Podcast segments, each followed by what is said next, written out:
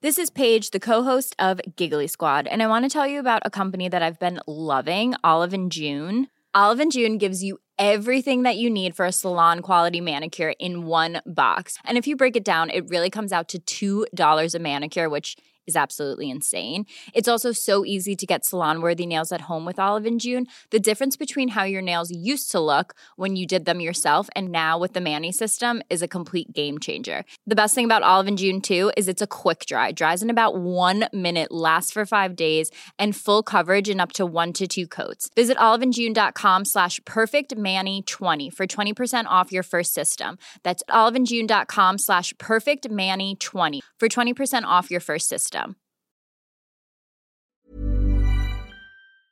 Bonjour, c'est Zoé de Louis. Ça fait maintenant deux ans que j'ai la chance de travailler pour Louis Média et que vous entendez ma voix sur vos podcasts préférés. Travailler pour quelque chose qui a du sens pour moi, c'est essentiel à mon épanouissement au quotidien. Et vous, comment se passe votre relation au travail? C'est plutôt épanouissant et enthousiasmant ou plutôt boule au ventre et des motivations? Si vous êtes dans le deuxième cas et que vous comptez chaque semaine le nombre de jours qui vous séparent du week-end ou des prochaines vacances, je vous recommande plus que jamais le parcours Chance, partenaire d'émotion. Chance est une communauté d'entraide professionnelle pour aider chacun et chacune à trouver sa place dans le monde du travail. La communauté Chance a une méthode unique qui a fait ses preuves. La première étape, c'est celle du bilan de compétences. En trois mois seulement, vous allez pouvoir redéfinir vos objectifs pro et renouer avec ce qui vous anime vraiment, avec l'aide d'un coach professionnel qui vous sera dédié. La deuxième étape, c'est celle du passage à l'action. Une fois votre projet défini, toute la communauté Chance sera à vos côtés pour donner vie à votre projet. Un collectif hyper engagé, prêt à vous épauler et à vous ouvrir son réseau. Si ce message résonne en vous, je vous invite à vous rendre directement sur le site chance.co pour faire le point gratuitement avec un conseiller et changer ce qui ne va pas ou plus dans votre vie pro. Bonne écoute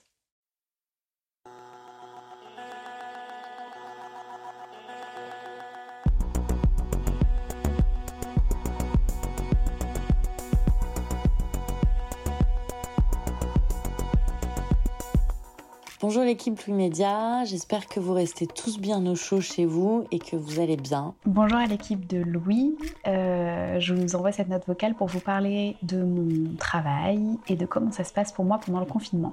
On fait une réunion téléphonique alors que l'enfant est en train d'hurler. On finit par décider de le foutre devant la télé alors que c'est contre tous nos principes. Mais en même temps, on sait vraiment plus quoi faire. Alors euh, voilà, on avance comme ça. Moi, je travaille depuis ma chambre.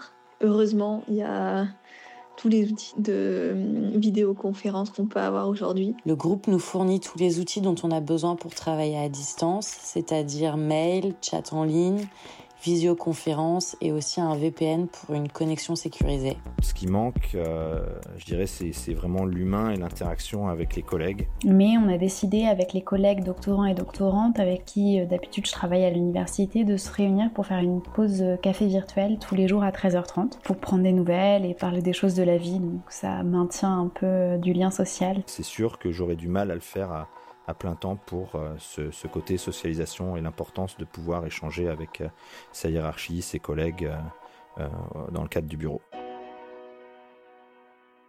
Les personnes que vous venez d'entendre, elles télétravaillent à cause du coronavirus. Que des pandémies nous forcent ou non à en faire, le télétravail, c'est déjà un double fantasme. Pour les entreprises d'abord, c'est des économies de folie en perspective parce qu'on n'a plus besoin de payer des mètres carrés de bureau et des postes pour tout le monde. Et pour les salariés, ça veut dire profiter de son lit toute la journée sans affronter le trajet quotidien, les odeurs du métro et les collègues bruyants. Mais ces fantasmes, ils ont aussi des pendants négatifs. Les chefs d'entreprise ont parfois envie de surveiller leurs employés et le sentiment de ne pas pouvoir le faire à distance. Les employés, eux, ils se sentent parfois invisibilisés dans leur travail quand ils sont loin de leur manager ou tout simplement seuls, et ils n'ont plus de distinction entre espace privé et professionnel.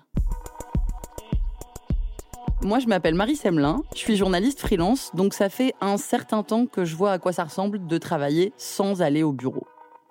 Alors quand le télétravail s'est répandu, autour de moi, j'ai vu des proches, salariés, qui d'abord ont entamé une phase très enthousiaste, celle du génial, je vais bosser en pyjama. J'ai attendu tranquillement que la phase suivante commence, celle du en fait s'habiller, même si on croise personne, c'est pas mal. Et ensuite, il y a OK, la pause déj tous les jours tout seul devant son ordi, c'est quand même pas chouette. Travailler sans aller au bureau, ça peut être dur. Moi, par exemple, pour échapper à la solitude, j'essaie de me faire très régulièrement des sessions de travail avec d'autres gens. On s'installe dans un salon, chacun avec son ordi, il y en a un sur le canapé, l'autre sur un bout de table, et même si on ne se parle pas, j'ai l'impression que ça m'aide à me concentrer. On verra plus tard avec un neuroscientifique et des singes que c'est pas juste une impression, mais c'est pour plus tard. Bref, je me suis demandé quel impact les relations sociales avaient sur notre travail si notre productivité, notre créativité, notre bien-être sont influencés par la présence ou non de collègues, si c'est plus difficile de travailler seul. Côté salarié comme employeur, je suis convaincu que le travail en groupe a encore des avantages. Alors, est-ce que le télétravail mérite vraiment d'être généralisé? Je veux dire hors période de crise. Dans cet épisode, on entendra un neuroscientifique, Driss Boussaoud, qui nous parlera des neurones sociaux. Mais d'abord, Rodolphe Dutel. Lui, c'est un vrai convaincu du télétravail. Aujourd'hui, il est à la tête d'une boîte, Remotif.io, qui met en relation des entreprises et des télétravailleurs. Mais son premier job, c'était chez Google, à Dublin. Là-bas, il est devenu fou à cause du temps qu'il passait à serrer des mains et il trouvait que ça ralentissait son travail. Alors il a fini par rejoindre Buffer. Buffer, c'est une entreprise américaine qui a une particularité, ne pas avoir de bureau. Tous les salariés sont dispatchés aux quatre coins du globe. Il est au micro de Judith Chetry. Vous écoutez Travail en cours, bienvenue.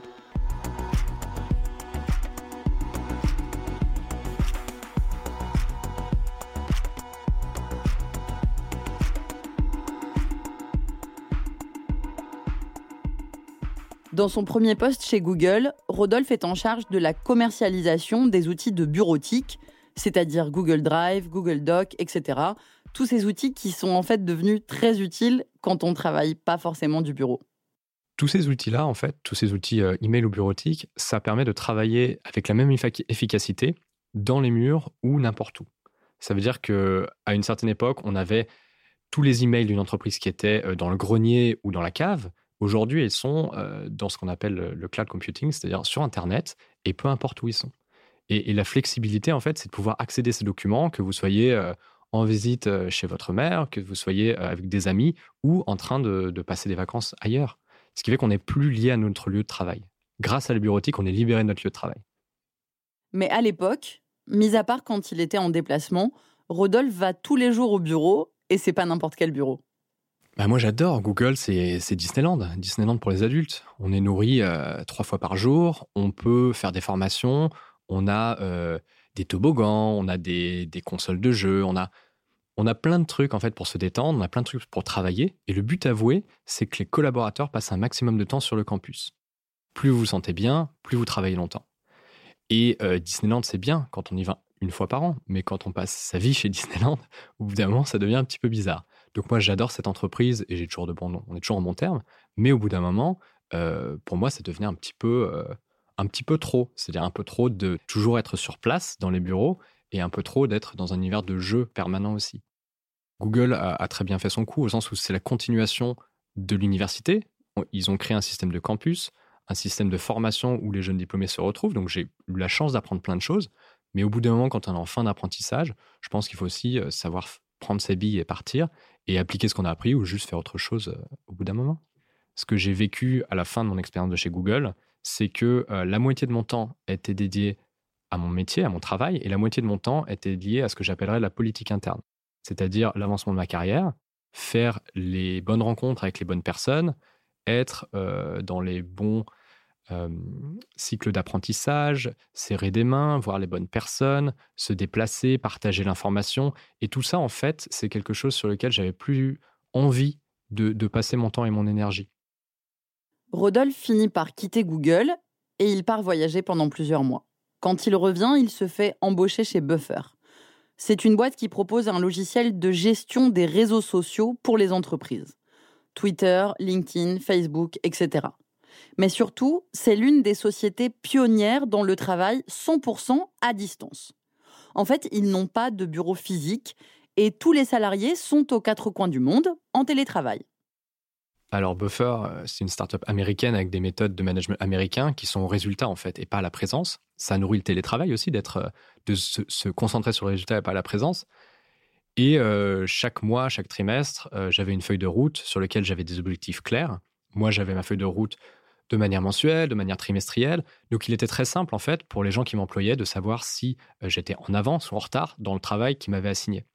Ce qui fait qu'il y avait peu d'incompréhension, puisque chaque semaine, chaque vendredi, euh, j'écrivais un, long document à destination de mon patron qui expliquait euh, ce que j'avais fait, mes points bloquants et là où j'avais besoin de lui.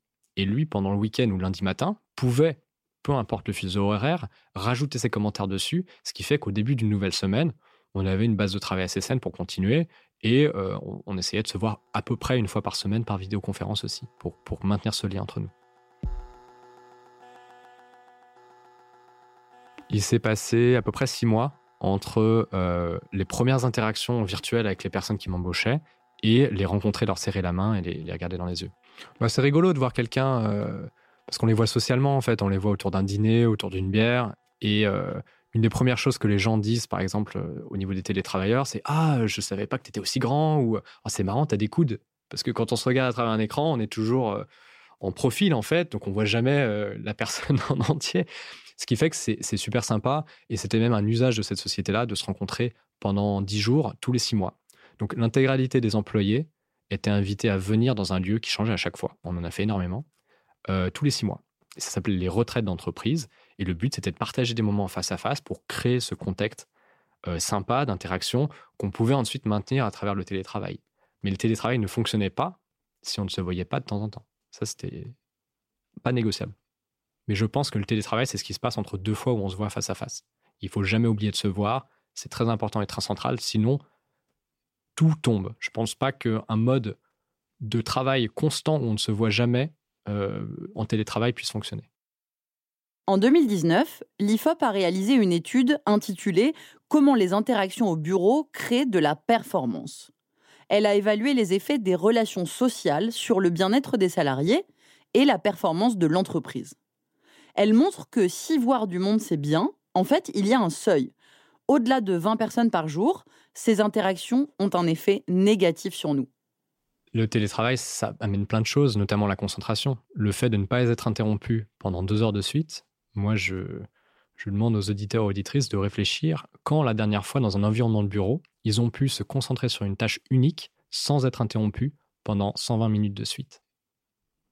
C'est extrêmement rare et le télétravail, en étant en retrait, même si c'est une demi-journée par semaine, sans passer sur des modèles extrêmes comme ce qu'on a vu, ça permet de prendre temps pour soi et d'avancer sans être interrompu. Rien que ça, c'est déjà très tangible. Le petit problème, c'est que quand on communique uniquement à distance, toute la communication non verbale disparaît. Les sourires avenants, le côté sympathique, c'est compliqué à traduire dans un mail, alors parfois on peut paraître un peu sec si on manque de forme, et au début, Rodolphe, il a patiné. Ce qu'il faut voir, c'est que pour nous, un logiciel de messagerie instantanée comme euh, par exemple Slack, euh, c'est le bureau. Quand on se log, quand on se connecte sur ce logiciel, on rentre dans le bureau. Quand on déconnecte de ce logiciel, on sort du bureau. Donc toutes les communications seront faites, la plupart, par écrit, ou par vidéoconférence, mais tout est fait à travers Internet. Donc la manière dont on écrit ses mails, la manière dont on communique sur une messagerie instantanée, ça devient l'équivalent de la manière dont on communique dans un couloir ou avec une personne euh, dans une entreprise traditionnelle. Et donc euh, j'ai failli sauter, c'est-à-dire que j'ai failli ne pas valider ma période d'essai, notamment à cause de ma communication à l'époque. Je me rappelle d'une fois où j'échangeais avec un ingénieur et je lui avais demandé de faire euh, une tâche, une tâche de maintenance qui était nécessaire pour le logiciel et les clients.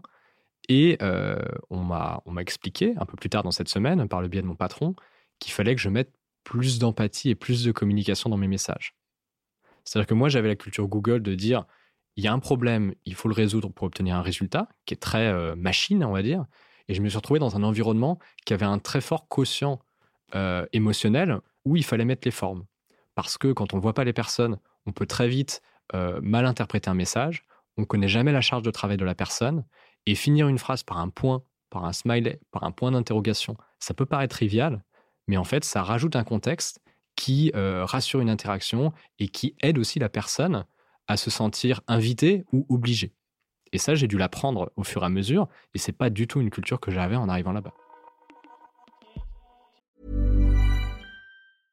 Ready to pop the question? The jewelers at BlueNile.com have got sparkle down to a science with beautiful lab grown diamonds worthy of your most brilliant moments. Their lab grown diamonds are independently graded and guaranteed identical to natural diamonds, and they're ready to ship to your door. Go to Bluenile.com and use promo code LISTEN to get $50 off your purchase of $500 or more. That's code LISTEN at Bluenile.com for $50 off. Bluenile.com code LISTEN.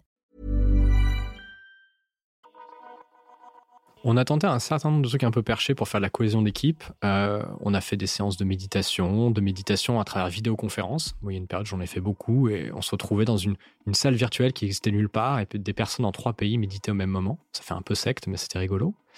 Euh, quelque chose qui a très bien marché, c'était que la société offrait des livres sur le format Kindle à chaque personne qui en demandait un. On n'avait qu'à demander un titre de livre et le livre nous était envoyé de manière automatique. Donc j'ai géré ça pendant un moment, après d'autres personnes, ce qui fait qu'il y avait un book club. Les personnes se réunissaient une fois par mois en disant voilà un livre que j'ai lu, ça m'a plu, pourquoi, etc. Et, le book club était documenté de la même manière qu'un autre projet. Donc quand, on ne savait pas quoi lire, l'entreprise offrait des livres et c'était documenté comme ça.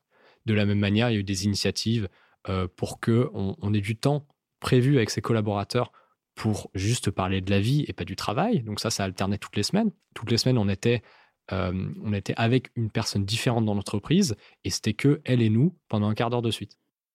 Si Buffer veut entretenir les liens entre ses salariés, c'est que de ne jamais voir ses collègues peut entraîner une souffrance.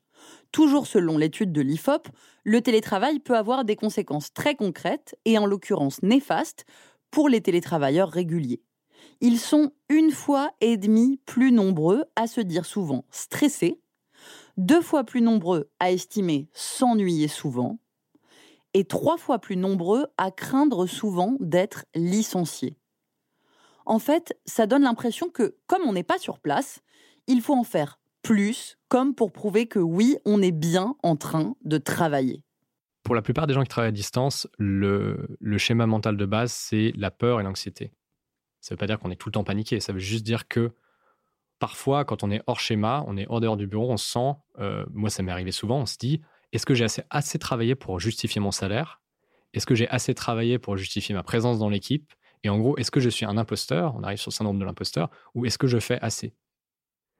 Et le but du jeu pour les gens qui embauchent des télétravailleurs, les collègues des télétravailleurs, c'est les rassurer de manière constante sur le fait qu'ils produisent assez sur le fait euh, qu'il y a du feedback positif comme négatif qui vient, et aussi d'expliquer ce qui va, quelles seront les étapes qu'il y aura si les choses se passent mal. Si par exemple une personne a une performance qui, qui décroît ou si la personne euh, dévisse complètement.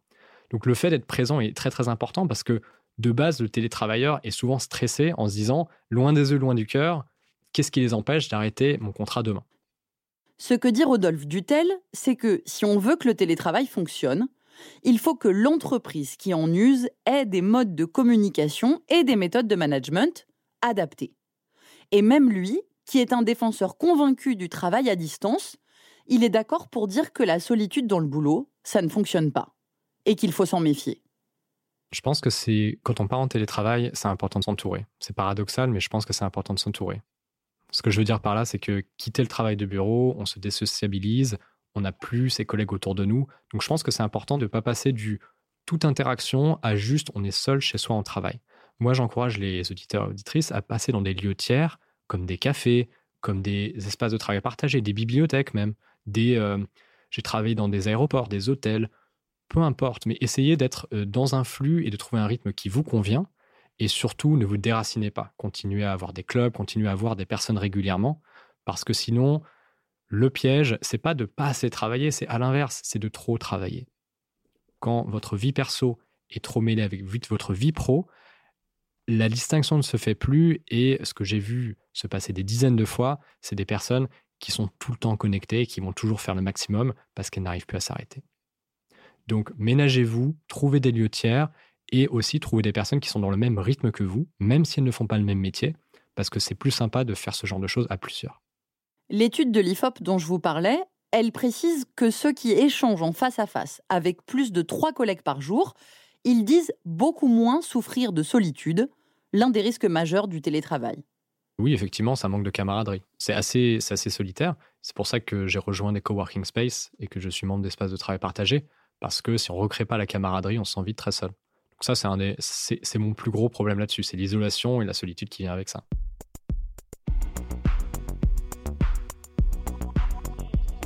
Cette question de la solitude, du besoin d'être entouré quand on travaille, j'ai eu envie de la poser à Driss Boussaoud.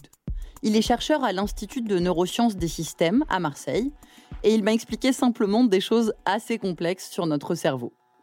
D'abord, il m'a dit que depuis plus d'un siècle, la psychologie sociale avait en partie répondu à ma question avec un concept, la facilitation sociale. En gros, ça fait longtemps qu'on sait que faire quelque chose ensemble, c'est pas pareil que faire quelque chose tout seul. Je pense quand on a été adolescent, on a tous euh, préféré faire les devoirs ensemble, même si les enfants prétextent ça pour euh, se voir aussi, pour avoir leur vie sociale à eux. Euh, il n'empêche que faire les devoirs ensemble, c'est positif. Et puis, un côté négatif, c'est quand vous êtes en, quand vous êtes en train de passer l'examen de, mathématiques et que le professeur ou le surveillant a eu la mauvaise idée de venir s'installer juste sur la table derrière vous euh, ou devant, ça vous paralyse, euh, surtout si vous n'êtes pas euh, très forte en mathématiques. Et, donc, vous attendez qu'il parte pour reprendre la résolution de vos problèmes.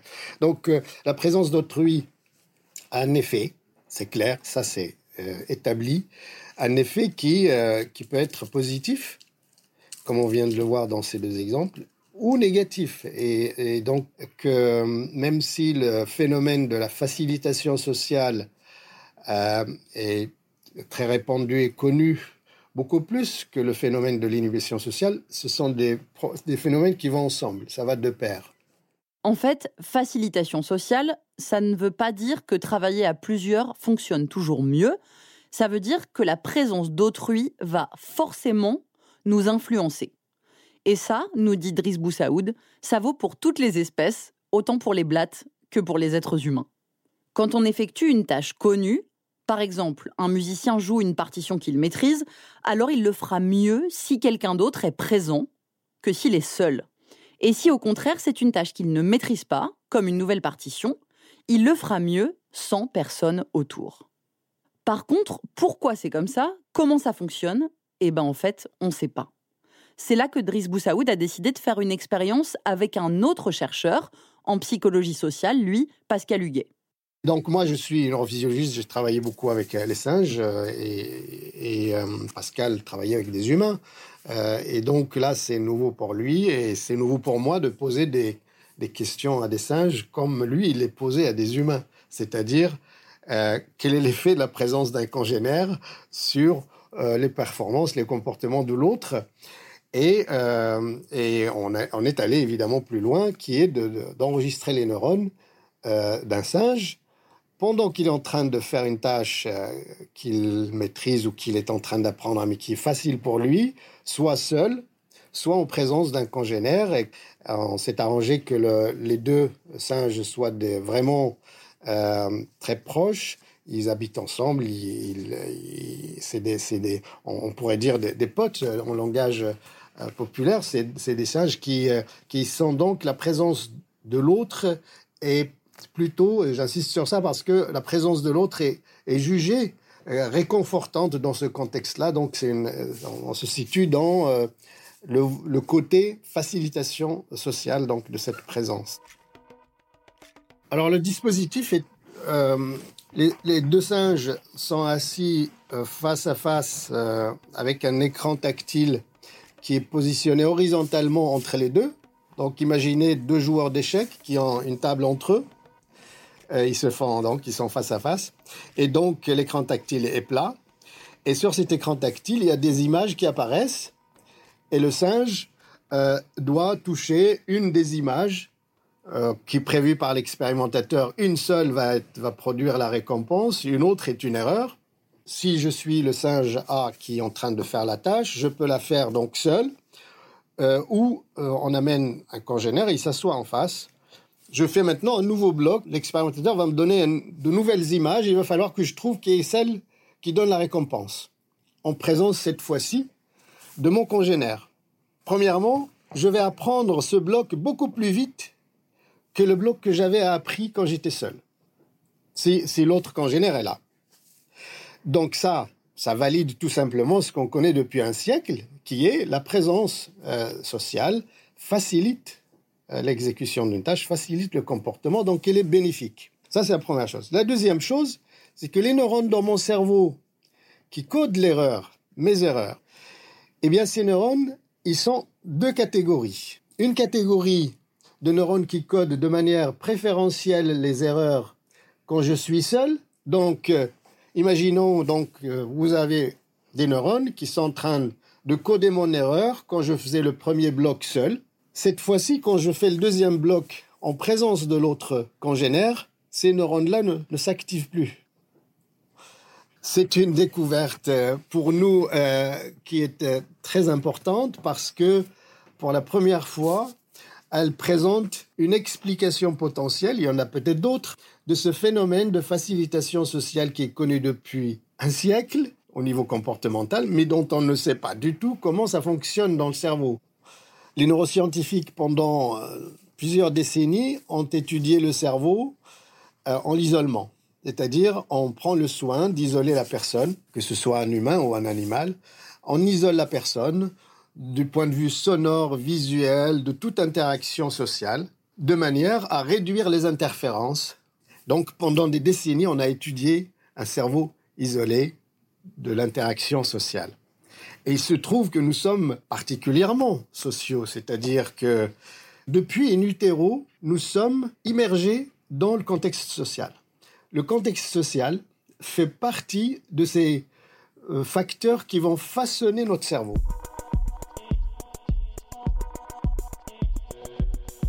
Donc si vous avez bien suivi, c'est comme si on avait deux cerveaux. Un cerveau pour quand on est seul et un cerveau quand on est entouré. Driss Boussaoud dit que quand il va travailler au laboratoire le dimanche, les neurones qui s'activent ne sont pas les mêmes que quand il va travailler le lundi matin et que tous ses collègues sont présents. Si c'est une découverte très importante, c'est que, en gros, jusqu'ici, on avait une vision du cerveau en compartiments. Un compartiment qui traite les informations visuelles, un autre pour l'audition, et donc un compartiment pour les relations sociales, qu'on appelle le cerveau social. Cette expérience, explique Driss Boussaoud, elle montre que le cerveau social n'existe peut-être pas. Qu'en fait, il n'y a pas une seule boîte dédiée dans notre cerveau pour les moments où on est avec les autres. À la place, on aurait des neurones sociaux répartis partout, dans tous les compartiments. Si je catégorise des papillons, par exemple, ben donc je suis en train d'essayer de ranger des papillons dans des cases, eh bien, euh, je vais le faire avec mon cerveau, mon cortex visuel, les parties visuelles de mon cerveau.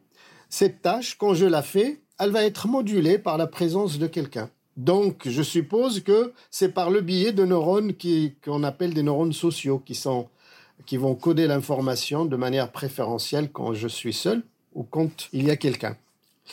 Donc, si vous voulez, quelle que soit la tâche que vous faites, elle est modulée par la présence sociale. On en conclut que ces neurones qu'on a découverts sont peut-être dans tout notre cerveau et qu'il faut revoir la notion du cerveau social, que tout notre cerveau est probablement nécessaire pour qu'on traite l'information sociale. Les neurones sociaux, ce sont ceux qui, qui fonctionnent de préférence quand je suis en présence de quelqu'un. Et les neurones asociaux, ce sont les neurones qui fonctionnent de préférence quand euh, je suis seul. Donc, euh, c'est important d'essayer de, maintenant savoir euh, est-ce que dans le télétravail, qu'est-ce qui se passe Qu'est-ce qui se passe quand je suis seul? Est-ce que je suis seul quand je suis seul? Quand on travaille en freelance ou en télétravail, bref, sans collègues physiquement présents, on a quand même des relations sociales. Elles sont virtuelles, d'accord, elles passent par téléphone, Skype, etc. Mais elles existent. Pour cet entre-deux, on n'a pas vraiment de réponse. On ne sait pas si ces relations ont le même impact que des vraies relations. Voilà, donc c'est la première question. Alors aujourd'hui, c'est vrai qu'on interagit, on est en train de faire une, visioconférence euh, virtuel qui ne l'est pas tellement. Vous affectez mon comportement, j'affecte le vôtre et on est euh, très proche à travers des, la technologie. Et donc, quand on travaille chez soi, c'est vrai que a priori, euh, on est loin des collaborateurs, on est loin des autres, mais si je suis en train de travailler, je suis en train de faire des emails, je suis en train de passer des coups de téléphone, je suis immergé virtuellement, certes, mais je suis immergé dans le travail. Quand on est en train de travailler, ça nous met immédiatement dans le contexte du travail et que l'activation de notre cerveau va être un peu, va se rapprocher un petit peu de cette situation où on est avec les collègues et on est avec l'environnement du travail. Euh, nos pensées peuvent fabriquer euh, des éléments qui, sont, qui reproduisent les effets de la présence d'autrui.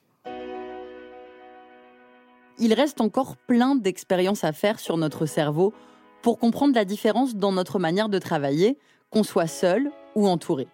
Parce que quelqu'un d'absent physiquement peut quand même avoir un impact sur nous. Par exemple, quand on pense à notre chef qui nous stresse, ou au contraire, quand on est amoureux. En tout cas, cette ambiguïté sur les bénéfices de travailler seul, dans son coin, elle pourrait expliquer pourquoi, depuis plusieurs décennies, le travail à distance n'augmente pas tant que ça. En 2009, le Centre d'analyse stratégique, le CAS, prédisait qu'en 2015, on serait 50% de la population active à faire du télétravail non seulement on n'a pas atteint cette proportion en 2015, mais encore aujourd'hui, on en est bien loin. D'après les chiffres les plus optimistes, le télétravail est pratiqué à l'heure qu'il est par environ 30% des salariés du privé, et c'est une pratique souvent informelle. Quand on leur pose la question, les salariés sont encore 77% à préférer communiquer en vrai. Échanger en vrai, s'engueuler en vrai, débriefer en vrai, Peut-être parce que c'est plus agréable de se taper dans le dos et de faire ça autour d'un menu B12 supplément brochette, pour de vrai.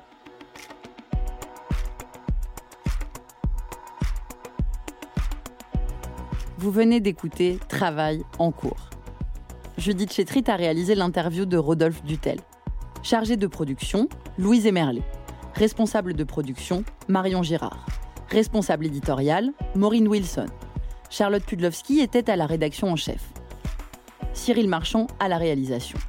Bernard Natier s'est occupé de l'enregistrement et Olivier Baudin du mixage. La musique est de Jean Thévenin. Travail en cours, c'est un jeudi sur deux. Vous pouvez nous retrouver là où vous avez l'habitude d'écouter vos podcasts Deezer, iTunes, Spotify, SoundCloud. Vous pouvez aussi nous laisser des commentaires et des étoiles et si l'épisode vous a plu, n'hésitez pas à en parler autour de vous. Enfin, pour nous raconter une histoire à propos de votre travail, vous pouvez nous écrire à hello at louismedia.com. À bientôt.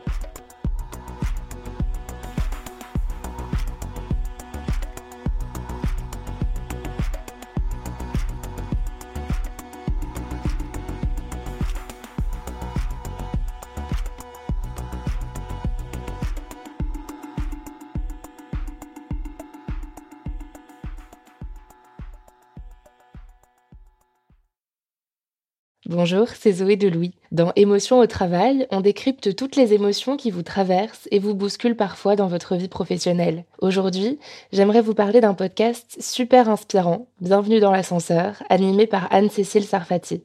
Dans chaque épisode, elle reçoit des personnes au profil varié, médecins, responsables commerciaux, chefs d'entreprise, qui ont su gravir l'ascenseur social. Parti de rien, il et elle partagent leur parcours, leurs rêves, leurs doutes, leurs émotions dans lesquelles vous vous reconnaîtrez sûrement, et donnent des conseils pour oser monter dans l'ascenseur social quand on n'y croit pas pour soi-même. Alors allez découvrir ces belles histoires de réussite en écoutant Bienvenue dans l'ascenseur, disponible sur toutes les plateformes. Merci à Bienvenue dans l'ascenseur pour leur soutien et bonne écoute. Brought to you by Lexus. Some things do more than their stated functions, because exceptional things inspire you to do exceptional things. To this select list, we add the all new Lexus GX. With its exceptional capability, you'll see possibilities you never knew existed, sending you far outside your comfort zone. But as much as the GX challenges you, it also spoils you. Its intuitive technology and luxurious features mean that wherever you go, you'll never go without. Live up to it. The all new Lexus GX.